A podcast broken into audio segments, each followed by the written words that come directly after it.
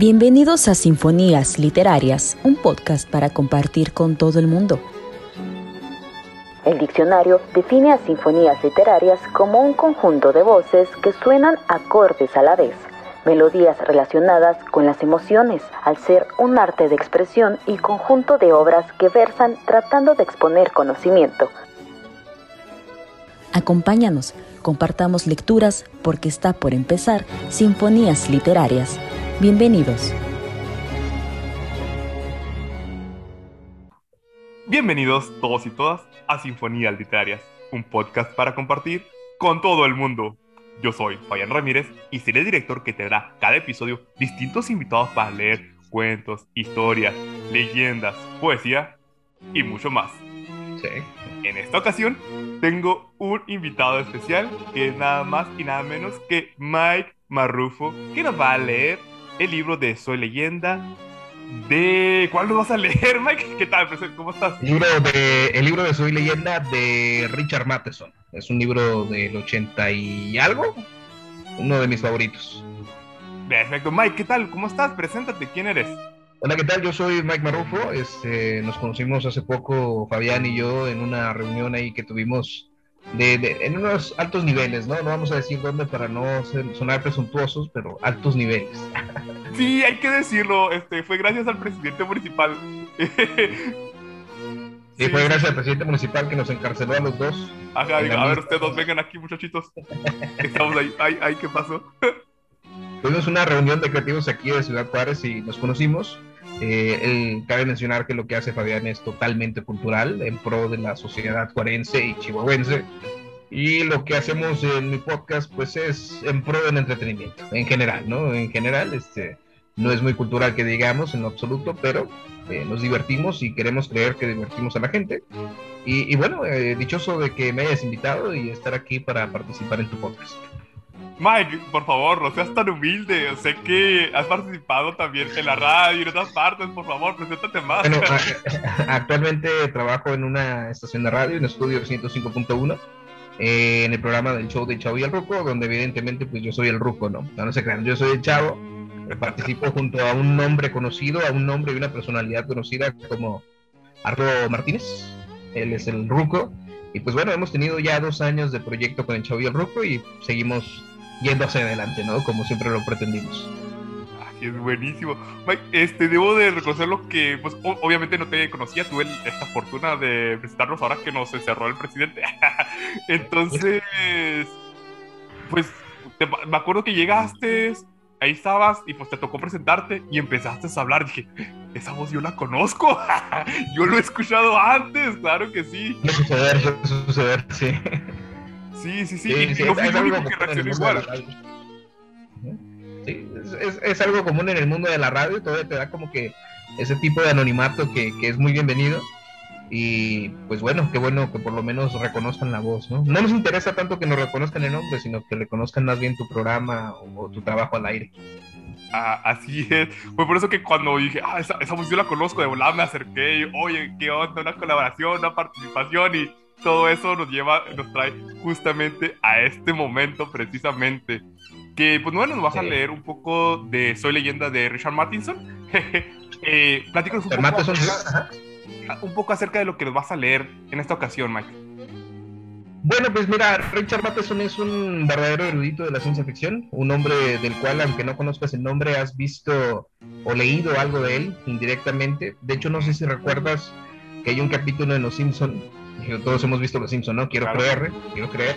Sí, claro. Hay un capítulo de Los Simpsons donde se revela que en realidad Bart es el gemelo de ah, otro Bart y el que al que tenían encerrado era el gemelo bueno y no el malo. Sí. Bueno, esa historia, esa historia es de Richard Matheson originalmente. Mira tú. Todo ese concepto es de Richard Matheson. Eh, no sé si recuerdas algún capítulo de Los Simpsons que está basado en otro de la dimensión, la dimensión desconocida donde hay un pequeño eh, alienígena en, el ala de un avión. ¿Recuerdas esa historia? Eh, en este caso en Los Simpsons es en el auto escolar. Bueno, esa también es una historia de Richard Matheson. Te quiero decir, Richard Matheson es un escritor de escritores. Es algo, es lo que estaba antes de que vinieran las grandes ideas de la ciencia ficción y, me atrevería a decir que es un pionero de, estas, de estas historias cortas, pero muy, muy complejas. Así es, así es. Y Soy Leyenda, que es una película que a lo mejor han visto todos, pues parte del libro que escribió Matheson, aunque hay, cabe mencionar que la película no, no refleja para nada, o no por completo, lo complejo que es el libro. Ah, es lo que me di cuenta. Fíjate que pues, me puse a hacer mis deberes, obviamente. Y pues, bueno, ¿quién es Richard Matheson? ¿Qué es, ¿Qué es este libro? Soy leyenda. Y cuando comencé a leer la reseña nada más, me quedé. Nada que ver a la película. Nada, nada, nada que ver. Y se nota mucho que hay mucha profundidad en el libro. Se nota de solo leer la reseña. Sí. Sí, sí, es un recomendadísimo para cualquiera. Exactamente. Y pues bueno, con esta pequeña breve introducción, daremos escucha a este pequeño fragmento que nos compartiste de su leyenda de Richard Matheson. Perfecto.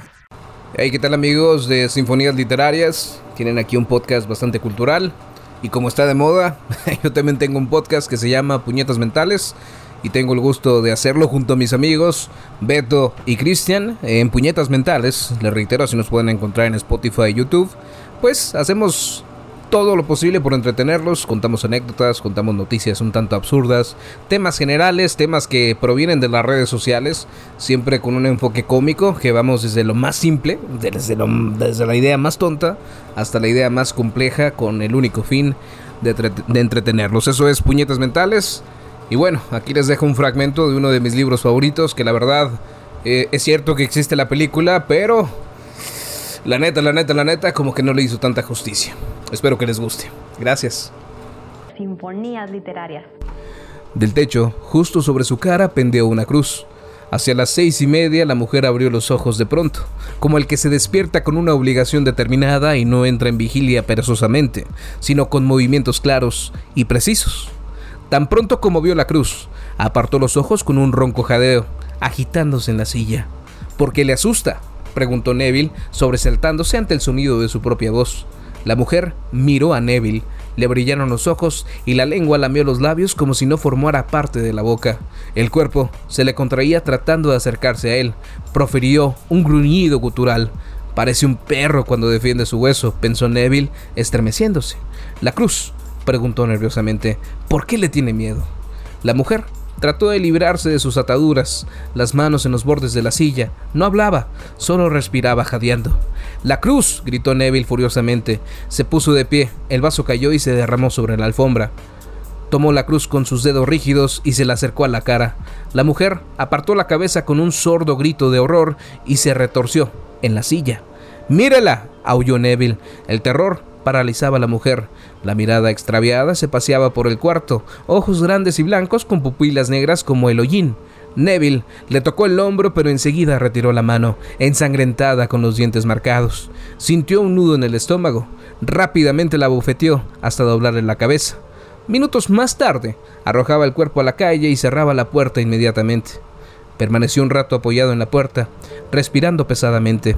A pesar del aislamiento de las paredes, los oyó aullar como chacales, disputándose los restos. Poco después, fue al cuarto de baño y se limpió las heridas con alcohol, gozando con el dolor. Sinfonías literarias. Ya regresamos a Sinfonías literarias. Acabamos de escuchar un fragmento de su leyenda de Richard Matheson, leído obviamente por Mike Marrufo. Mike, eh, platícanos exactamente en qué parte del libro está basado esta parte que nos leíste. Es, es, casi a la mitad del libro. Estamos ya en la parte donde Robert Neville es el, es el protagonista del libro. Intenta encontrar una cura para todos los que tienen este virus vampírico. Bueno, en el libro lo manejan como virus, aunque podría tratarse de cualquier otra enfermedad. Eh, y poco a poco empieza a perder la esperanza. Empieza primero a, a, preguntarse qué es lo que acaba y por qué acaba con, con los infectados. Eh, y se, se comienza a preguntar qué es lo que acaba con los vampiros y qué no por ejemplo, empieza a experimentar con las cruces. Eh, dice, ¿por qué la cruz puede terminar con un vampiro si no todos comparten la misma religión? Si no todos tienen el sistema de creencias, ¿por qué todos tienen miedo a una cruz? Después comienza a experimentar con el ajo. Ya ves, también el ajo es como antivampírico, ¿no? Comienza a ver qué podría quitar la infección. Encuentra por ahí algunos, algunas esencias que podrían ser la clave y se da cuenta que no, no es eso, entonces poco a poco comienza a desesperarse como lo haría cualquier ser humano normal En sí, el libro está muy basado en los, medios que en los miedos que tenía Estados Unidos en los 80, con plena Guerra Fría, que mucho de su, de su capital humano terminara por adoptar cierto tipo de comunismo, cierto tipo de, de, de, mentalidad colmena. Ideología. ideología, sí, sí, sí, el libro está muy marcado por ideologías políticas, lo cual es muy interesante a la vez.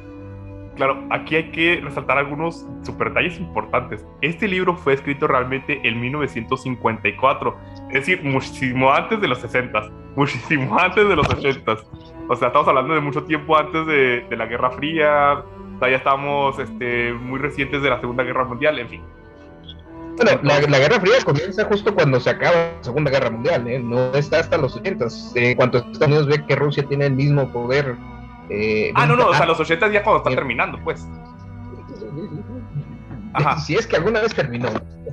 Si es que alguna vez terminó, eh, se dice que estábamos en otro tipo de guerra, pero bueno, eh, eso, son otros temas. a lo que quiero llegar pues, con esto es de que obviamente este libro está escrito desde 1954, o sea, muchísimo antes de todo esto. Y, y, y, un pequeño detalle, que este libro, como dices, es de ficción y es se trata de un una tipo de historia post-apocalíptico después de una pandemia, precisamente. Sí, es, es de entrada muy similar al Día de los Trífidos, solamente que el Día de los Trífidos eh, hay como una lluvia de estrellas y todo el mundo sale a ver las estrellas y el día siguiente mitad de la población humana está ciega por haber visto esas estrellas y es cuando los trífidos atacan. Es más o menos así, pero aquí se plantea como un virus también que va por el aire, casualmente, ¿verdad? Casualmente, es un, es un virus, le afectó a la humanidad y todas esas personas que fueron infectadas no se murieron, sin embargo se convirtieron en vampiros. Eh, bueno, y no tanto en vampiros, sino que las, las cosas se, se, hace parecer como si fuese un vampiro porque le afecta las cruces, le afecta los ajos y detalles que se va dando Neville, que es el protagonista, de qué era lo que, cómo, cómo derrotarlos, ¿no? Y cómo curarlos. No creo que está buscando la cura, no estoy seguro. Está buscando la cura para tratar de no ser el único humano racional que queda en el planeta. Durante el día se, se, se dedica a investigar un poco, obviamente a comer, hacer sus necesidades, este, cubrir su refugio, estar, estar seguro. Y durante las, las noches, eh, bueno, durante el día hace las investigaciones y se dedica a cazarlos, que es cuando están dormidos los vampiros y durante las noches es la parte más, más interesante del libro, vemos pues el reflejo del escritor de Richard Matheson de, su miedo ¿no? a la soledad, eh, estos reflejos de pronto de uno de los líderes vampíricos está gritando que ya mejor termine con su vida, que es una nueva sociedad, que, que él ya está obsoleto, son un reflejo de lo que sentía Matheson en ese tiempo, mejor pudiera o no pudiera que lograra el éxito que buscaba como escritor y también a la postre el miedo que tenía la sociedad de convertirse en uno más del montón en aquellas décadas. Exactamente, justamente cómo es que es algo bien curioso, ¿no? Este, zombies, vampiros, estos tipos de monstruos hacen un reflejo a la sociedad. Por ejemplo, eh, vemos como antes, en los 1800, estamos hablando de vampiros. ¿Y los vampiros quiénes son? Son los aristócratas, aquellos altos, este, casi reyes que, este, que, tienen, este, que tienen sus tierras y atacan precisamente al vulgo, al pueblo. Sí. Y, pues ellos, son los vampiros, ¿no? Los, los Ventus, ¿no? O sea, podemos verlo, por ejemplo, en una muy reciente, los Crepúsculos, ¿no? Pues, ¿quiénes son los vampiros? Pues gente de la alta sociedad, precisamente, y a quienes atacan, obviamente, al pueblo. Pero también, si has vivido mil años y no eres rico, algo estás haciendo mal, ¿no? Bueno, muy buen punto. No, pues muy buen punto. Sí, me callaste la boca con eso. Tienes mucha razón. el, monstruo clásico es clásico por algo, ¿no? Sí tiene sus valencias. Pero sí, es, es muy interesante lo que tocas. Por ejemplo, en, el libro del joven Prometeo, ah, donde el, doctor Frankenstein tiene a su Igor, pues es un reflejo de que la gente de dinero suele prácticamente esclavizar a la gente que busca aprender. Todavía hasta nuestros días, ¿eh? Así es. Y, y para eso, y para profundizar más, recuerden ir al episodio especial de Frankenstein, el Prometeo Moderno, el episodio número 30. Te vas a dejar aquí arriba. Así es. Y después viene, o sea, aparece lo que son los zombies, que es un enemigo, un, este, un monstruo de terror clásico moderno, se por llamarlo de una manera, pues ahora es como, ya no es tan común, pero antes era muy común el zombie, que refleja ahora que es en masa, que son muchos zombies que devoran a las personas, entonces que se puede hacer, se puede hacer un paralelismo a cómo la sociedad se ha vuelto una sociedad de zombies, todos estamos embobados, endiosados, idolatrados, estamos, somos una masa de zombies simplemente atacando, pues simplemente no evolucionando y simplemente consumiéndonos a nosotros mismos o a los pocos seres conscientes que quedan. Este, no digo que quedamos porque no creo que yo sea parte de los que sobreviven en, una, en un ataque zombie, la verdad. sí, no, se sabe, ¿eh? en Latinoamérica, ya que no sobrevivamos ataques zombies sería, sería algo muy extraño, ¿no crees? No, no sé, mira, este, la verdad es que, bueno, el reflejo del zombie es porque se, se endiosan, se, o sea, por ejemplo, el clásico, ¿no? Todos estamos ahí en el, celular, ta, ta, ta, todos, todos estamos, yo, mamito, yo soy de esas personas, precisamente, y a veces ni siquiera volteamos a ver el cielo, X, Y, Z, y todo lo que nos, nuestros padres nos dicen. este... Claro, actuamos como una, como se dice, ¿no? Coloquialmente, como una borregada, ¿no? Como una borregada, exactamente. Es decir, se pierde el individualismo.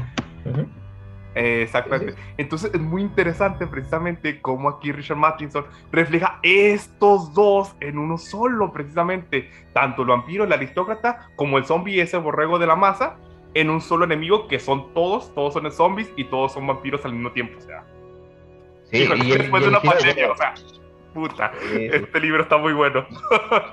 No, sé si esto cuente como spoiler o no, no sé si puedo contar. Es el spoiler, esto es para echar spoilers. También es un libro del 54, o sea, no se claven, ¿verdad? Exactamente, es tu culpa, no, es nuestra. otro spoiler, Estados Unidos y Rusia ganaron la Segunda Guerra Mundial, si es que se le puede decir. bueno, el spoiler es que el libro se llama Soy leyenda porque dentro de la sociedad en la que vive ya Robert Neville, son, son números ya mayores, números de, millones los que son vampiros y prácticamente solamente él queda como ser humano, al menos en la región de la que se habla en el libro, que es en los Estados Unidos. Y en algún punto, los vampiros, justo al final del libro, le piden que se entregue a las autoridades, fíjate, que se entregue a las autoridades, ya que va a ser ejecutado porque él se trata de un ejemplar del siglo pasado.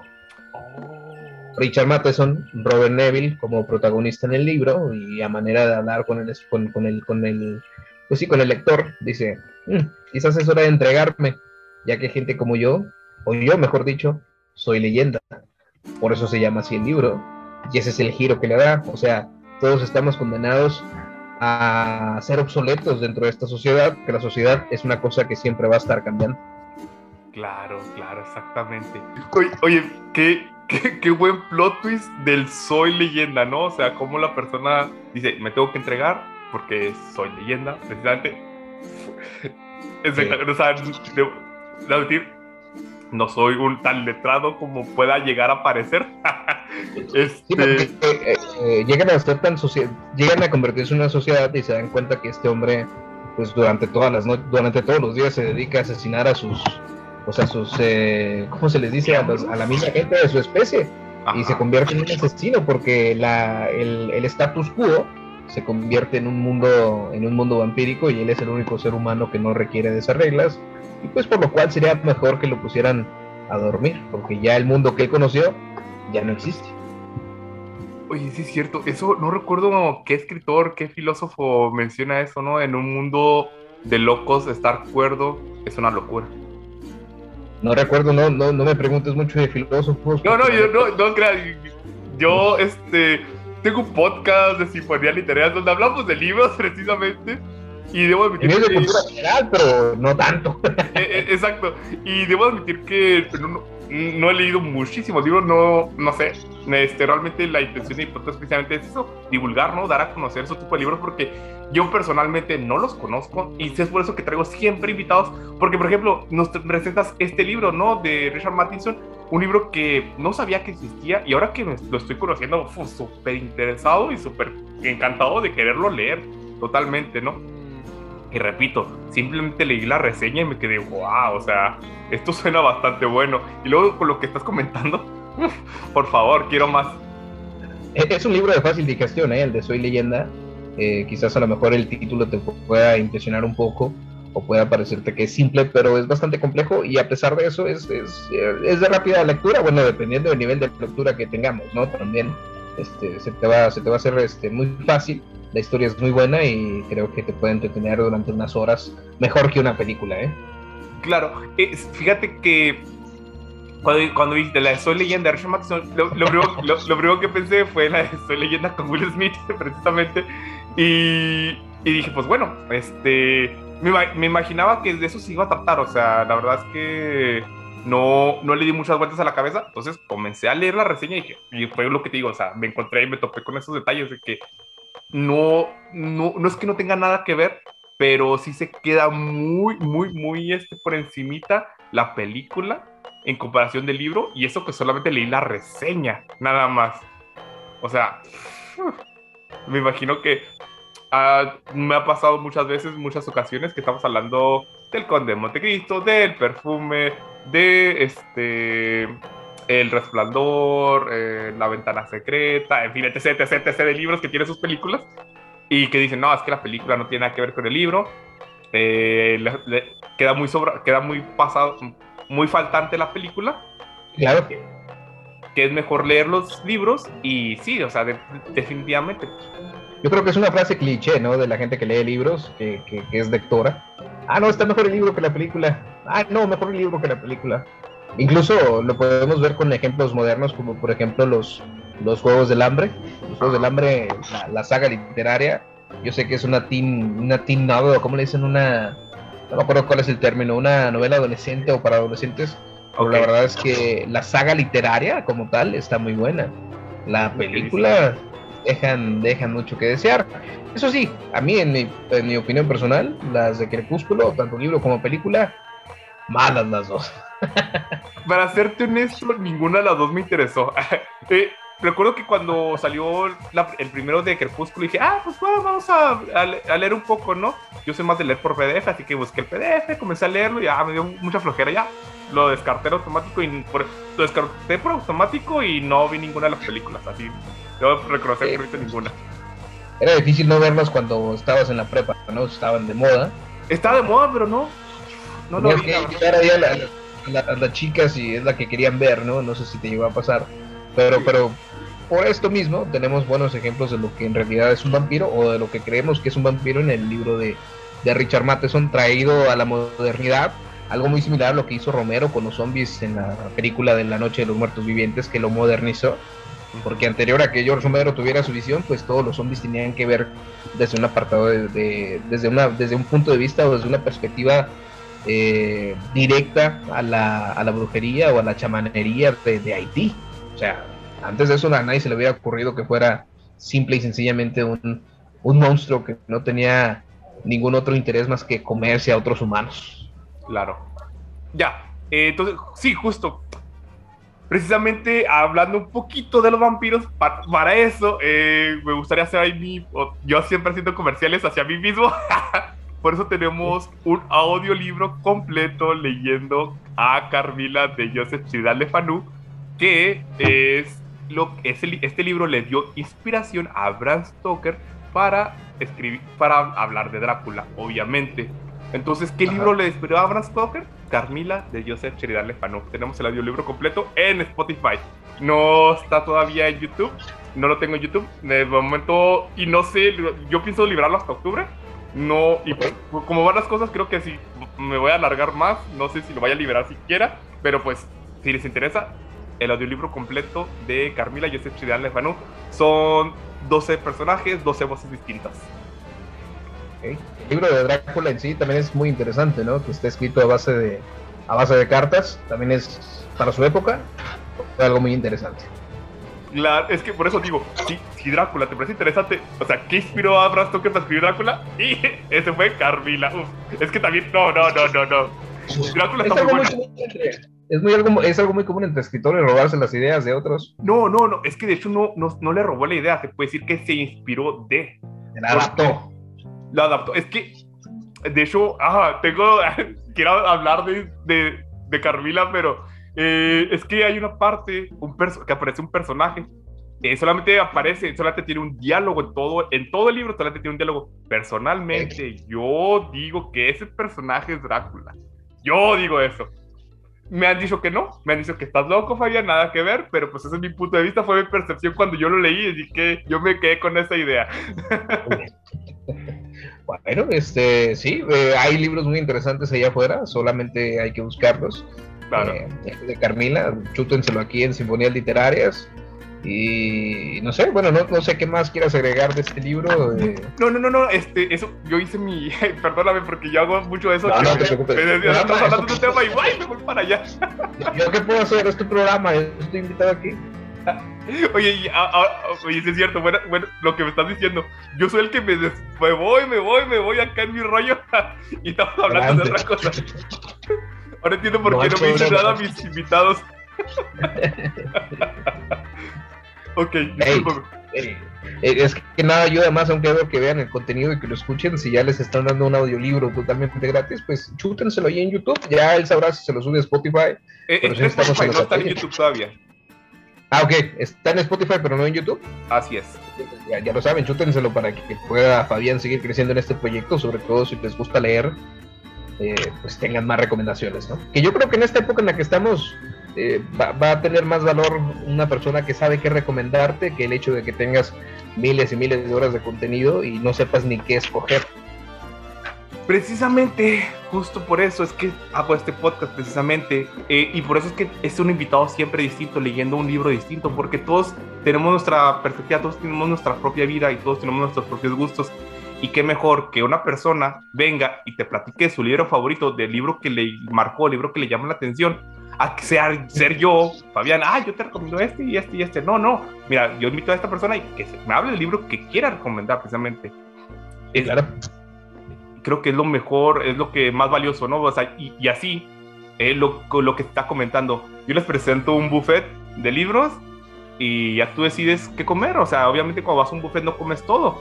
Este. Mm. Bueno, bueno, bueno, hay, gente que sí, ¿verdad? Prueba un poquito de aquí, un poquito de allá.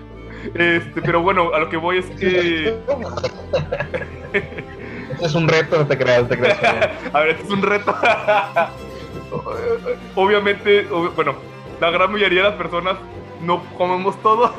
o no sé, no sé, yo soy de los pocos que no, no lo sé ya. ya sabes, no, lechuguita y luego lo demás, este, lo que quepa, ¿no? Pero, hay que dejar los comentarios. Hay que dejar los comentarios si cuando van a un buffet se comen todo lo que hay en, el buffet o comen poquito, poquito de algunas cosas. yo he conocido gente que se va hasta sin desayunar cuando va al buffet eh, para poder comer más, para que rinda lo que cuesta el Golden Corral, por ejemplo. Ah, el Golden Corral, uh, Golden Corral, patrocínanos. Gol de Corral patrocina. Oye, sí, es que Gol de Corral, qué lástima que ya no sé en qué Juárez, pero Gol de Corral. Ah, delicioso. Sí, eh, y pues bueno, regresando, yo presento lo que es un buffet de libros, ¿no? A, recomendación y cada quien decide qué leer. Y, y sí me ha pasado precisamente que me dice, ah, me, me llamó mucho la atención este, y nomás me dicen uno, dos, tres, y nada más, ya todos los demás súper ignorados, ¿no? Súper en visto. Pero... Es que, eh, eh, compartiendo tu libro favorito, puedes dar la, puedes encontrar a tu autor favorito. Muchas veces lees un libro de, tu, de, tu, de, alguien totalmente desconocido y luego te gusta tanto el libro que busques a, empiezas a buscar sus trabajos anteriores y te vuelves más fan del escritor y, conoces más libros que inspiraron al autor y te vas haciendo un lector más, más ávido, por decirlo de alguna manera.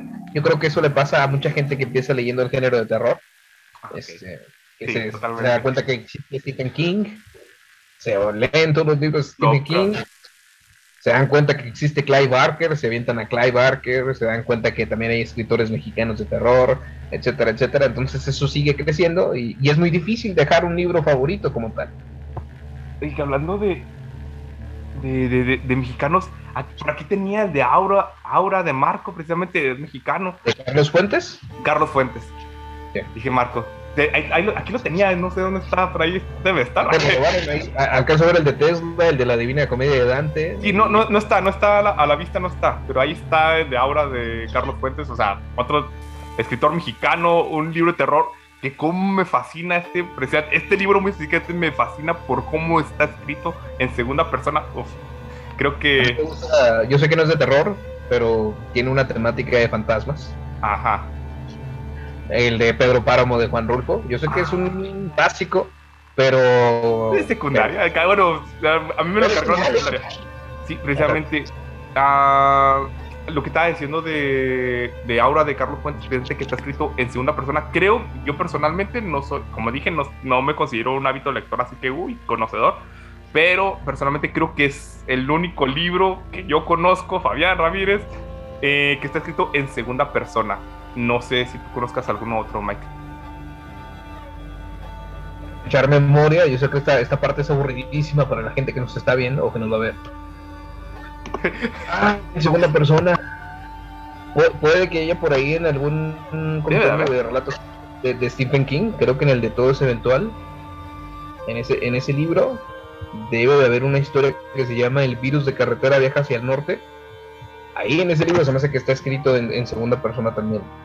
Pero volviendo en, en, aquellos años, en nuestro país, que alguien escribiera en segunda persona, al nivel de Carlos Fuentes, nada más Carlos Fuentes, o sea, no tiene comparativa porque fue, pues todavía sigue siendo un libro del cual se sigue comentando y ya mira cuántos años tiene de, publicado el libro, creo que hay reimpresiones año con año de, del libro de Aura de Carlos Fuentes. Además un libro muy cortito, ¿no? Sí, sí, sí, o sea, es un libritito chiquitito, chiquitito, o sea, creo que en una sentada te lo puedes, o sea, en un día te lo avientas fácil. Bueno, yo digo eso, ¿verdad? No sé los hábitos lectores, ¿qué, qué opinan?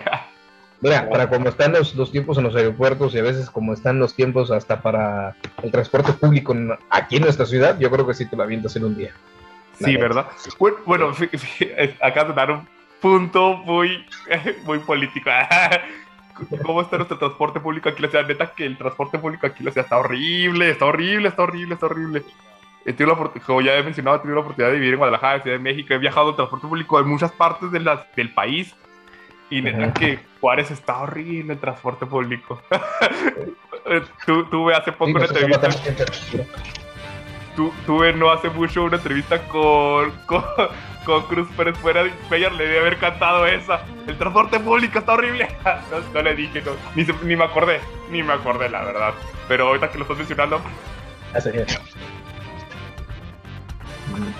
Sí, sí, o sea, si hay, hay este, momentos del día aquí como juarense, como buen chihuahuense para leer, el transporte público es uno de ellos, por lo menos para que te alejes de la realidad, ¿no? De, que quizás vas sentado en un lugar donde no hay piso, o que vas agarrado del tubo porque no hay de otra forma de cómo subirte al transporte público, ahí hay, está, hay, hay, estos, mecanismos para evadir la realidad un poquito, ¿no? Exactamente, precisamente eh, Stephen King escribió en su libro de la ventana secreta el protagonista, no me acuerdo cómo se llama el protagonista, está, textualmente está escrito, eh, leo libros porque los libros es la única fuente que me, ah, me aleja de la realidad. utilizo, utilizo los libros para alejarme de la realidad. Aunque en este caso, en el, en el caso de Soy Leyenda, pues es un libro que habla más de la realidad, era una crítica de la sociedad. Fíjate, en el 54 todavía estaban los, pues era el boom económico de los Estados Unidos. Eh, pues estaba... estaba todo bien. Sí, pues fue el auge, ¿no? acaban de, agarrar la, acaban de ganar la Segunda Guerra Mundial, todo va para arriba, son la potencia, se convierte en la potencia mundial. O sea, claro que tenía que existir este tipo de escritores, ¿no? Este, como Richard para que, hey, abusados, está este asunto. Claro. Sí, sí, el, hecho de que de, tener tus creencias basadas en, en algún noticierista, en algún reportero, en alguien de radio, en alguien de televisión, y no pensar por ti mismo es algo peligrosísimo. Digo, estamos hablando de un periodo donde Estados Unidos experimentó un boom económico importante hasta que viene la crisis de los derechos sociales del público afroamericano y la gente de Estados Unidos dice, hey, hey, o sea que no todo está bien en el país, o sea que no somos el número uno en el mundo, o sea que en realidad no ganamos la guerra nosotros solos, o sea, ¿de qué me sirve tanta libertad si en realidad no tengo tanta o tengo... ¿Se está en la casa de Fabián en este momento? Perdón. ¿Escuchaste ese ruido? ¿Quién, sé yo? ¿Quién sabe qué pasó? Eh, un ente, un ente. El ente me, me, me, así como. Y es, es, que se escuchó ese ruidote. Y aparte del ruido, este. Como que se trabó la, la computadora, por eso me quedé. Es que estamos hablando de comunismo, por eso se trabó. Sí, ¿verdad? Fueron los comunistas. a ver cómo se quedó esto en la grabación y, lo voy a dejar tal cual porque sí, va a subir raro acá de pronto estamos hablando de esto y de repente se coge todo. Y, pues te digo, Matheson se adelantó un poquito a su época con este libro, fue muy bien recibido por la crítica, aunque hay que mencionar que la película fue adaptada mediocremente, me atrevería a decir. Ok. Eh, tiene más libros, obviamente, Richard Matheson, más relatos. Eh, les recomiendo que los vean. Y si les gusta la ciencia ficción, pues aprovecho también para darle publicidad a una persona que ya se nos adelantó durante. Ya tiene varios años de adelantado, el señor Philip K. Dick, que creo que también es una leyenda en la escritura de la ciencia ficción. Okay. También hemos visto, fíjate, curioso, hemos visto la adaptación de Richard Matheson con Will Smith y también hemos visto una adaptación, una adaptación de Philip K. Dick con Will Smith en el cine. Uh Yo Robot, que en realidad es de Isaac Asimov, también se roba ideas. Uh, ¿sí? Asimov, otro rollo, ese sujeto. También roba ideas de, de, Philip K. Dick para hacer la película y ninguna de las dos ideas que adaptaron la hicieron bien. Entonces, eh, las películas siempre quedan un poquito de ver cuando conoces el material original del que parten. Así es. Sí, sí, sí, sí dan mucho que desear, la verdad, las películas, como dices, cuando ya conoces el, el, el origen, ¿no? De dónde salió, de qué, de qué libro fueron basados. Sin embargo, algo que también yo he mencionado muchas veces, este, muchos de los libros que yo he leído, primero leí muchísimo antes lo que fue el libro. Digo, leí muchísimo antes lo que fue, vi muchísimo antes lo que fue la película, antes del libro. Mike, ahí te me desconectaste la cámara. Eh, eh, ¿Escuchas mi audio? Parece que ahí está ya. Ese comunismo, ese comunismo, Fe, Es el comunismo. Como estamos hablando de comunismo y pasa estas cosas, ¿verdad? Nunca había hablado de comunismo en el podcast, pues eso nunca me había pasado. Les aseguramos que no estamos en Cuba, ¿eh? Con todo respeto en Cuba, estamos en México con conexión 5G, con Wi-Fi, y falla esto. Es así la tecnología. es la tecnología. Y pues bueno, este, Mike, para ir dando, cerrando esto, este, conclusiones que quieras dar de, de este libro precisamente, ¿no? Para invitar a la gente a leerlo. Bueno, si de pronto se sienten que no son muy eh, comprendidos por la sociedad, si de pronto sienten que ver a, por ejemplo, ahora que traen este rollo del, del Lightyear, de, de la película de, del universo de Toy Story donde se besan dos mujeres, si de pronto piensan que el mundo va hacia un lado que no les gusta, si de pronto piensan que ustedes se van a quedar obsoletos, si están en un trabajo, si, si como nosotros, como Fabián y yo, han estado en radio, televisión, o por lo pronto se sienten este se sienten que los robots nos van a suplantar. La neta, la neta, chútense Soy leyenda, ya que este libro, sobre todo en la parte final, nos invita a reflexionar en que todo, pues todo es pasajero y todos vamos a quedarnos obsoletos en algún punto de la vida y vale más que, que abracemos estos momentos que pasamos donde aparentemente estamos bien, que, los que ah, verdaderamente los atesoremos porque puede cambiar en, en, cualquier momento y nosotros convertirnos en una leyenda de lo que fue. Aunque también cabe mencionar que no todos los cambios, o mejor dicho, ningún cambio es malo. ¿eh? Ningún cambio es malo y la sociedad siempre va a ser cíclica, siempre va a tratar de mejorar y a veces en el afán de querer mejorar va a terminar autodestruyéndose y luego reconstruyéndose y luego un periodo de plenitud y luego otra vez la destrucción. Así funciona y yo creo que es lo que nos deja el libro. Sobre todo si, si eres una persona solitaria y un poquito deprimida, la lees en la época adecuada puedes salirte de ese estado de ánimo tan, tan triste, gracias al libro de Soy Leyenda. Ah, así es, así es. Qué, qué, qué buenos comentarios de hacer. O sea, me hiciste pensar en muchísimas cosas de filosofía, en los Simpsons, en ¿no? me, acordé, por ejemplo, de, Abraham Simpson, el, el, papá de Homero, cuando dice, bueno, es que yo antes estaba en onda, pero entonces mi onda dejó de ser onda, y ahora la nueva onda me parece mala onda, y eso te va a pasar a ti.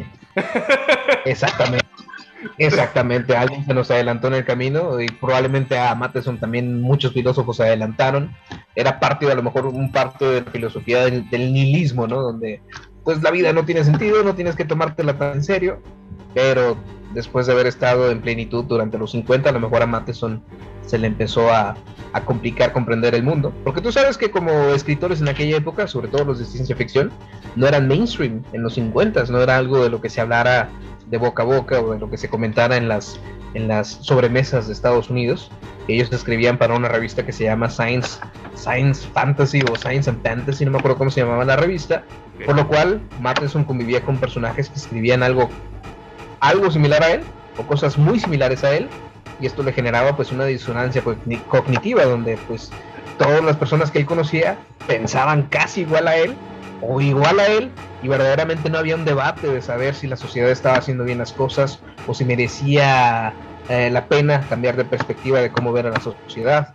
Eh, por eso este libro es tan importante porque es como eh, esta manera en que Matheson pues se saca los demonios de encima y dice pues a lo mejor yo estoy mal, no puedes toda la sociedad estar equivocada y yo ser el único que tenga la razón. A lo mejor me hace falta hablar un poquito más con gente diferente a mí o experimentar cosas nuevas porque todo, absolutamente todo, cambia. O como diría Humberto Eco, no sé si es más moderno, ningún hombre es una isla. No te puedes aislar del mundo.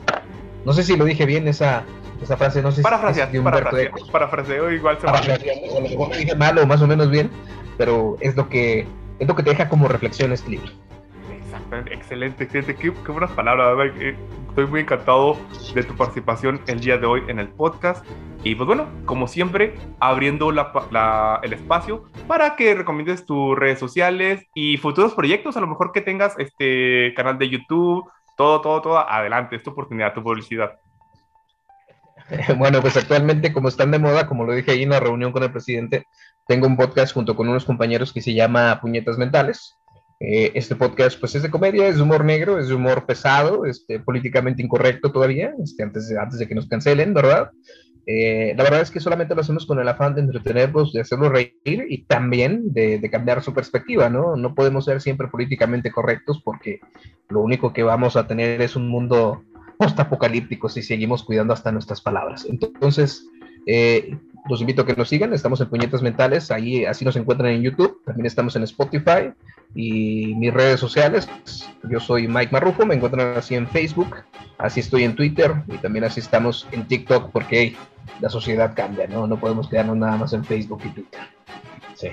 Ah, digo que dices tantas cosas que es verdad. O sea, esto me, hace pensar mucho en la dialéctica de Hegel, está la tesis, la antitesis y luego la síntesis. Ah, y pues bueno, mis redes sociales, Facebook, Twitter y WhatsApp, en WhatsApp, ¿eh? Facebook, Twitter y YouTube, como Sinfonías Literarias. Aún no digo TikTok, pero precisamente recuerdo que desde la última vez que hablamos, eh, me hiciste considerar totalmente que tengo que abrir mi TikTok, tengo que adaptarme a estar... O sea, me he negado mucho, me he negado mucho a abrir un TikTok, pero desde la última vez que hablamos dije, tengo que hacer mi TikTok, tengo que hacerlo, o sea, tengo que adaptarme, tengo que adaptarme. Tengo, que no voy a hacer una leyenda nada más. Y lo comprendes mal, ¿no? Comprendes la idea mal y te pones a bailar ahí en ropas menores, como, como mucha chica. Ya sé. No, al rato, al rato, este, lo, lo escucharon en este episodio. Fabián va a hacer un TikTok. Este, para sinfonías literarias principalmente. Lo quiero para mis sinfonías. Así que pues a, ver, a ver qué sucede. Este... Y obviamente estás invitado a Puñetas Mentales, ¿eh? A participar con nosotros. Ah, claro que por supuesto, o sea, ahí va, voy a estar, voy a presentarme a, a, a ustedes. Nos estamos adaptando apenas, creo que hay un problema de logística nada más, apenas se acomode todo y ahí me van a tener próximamente eh, puñetas mentales. Así que ya lo saben, sigan el canal de YouTube y de Spotify, eh, puñetas mentales, a Mike Marrus. Y pues bueno, este, este, creo que sin más que añadir, eh, nos escuchamos el próximo episodio y recuerden, ten fe y nunca pierdas la esperanza. Confía y espera.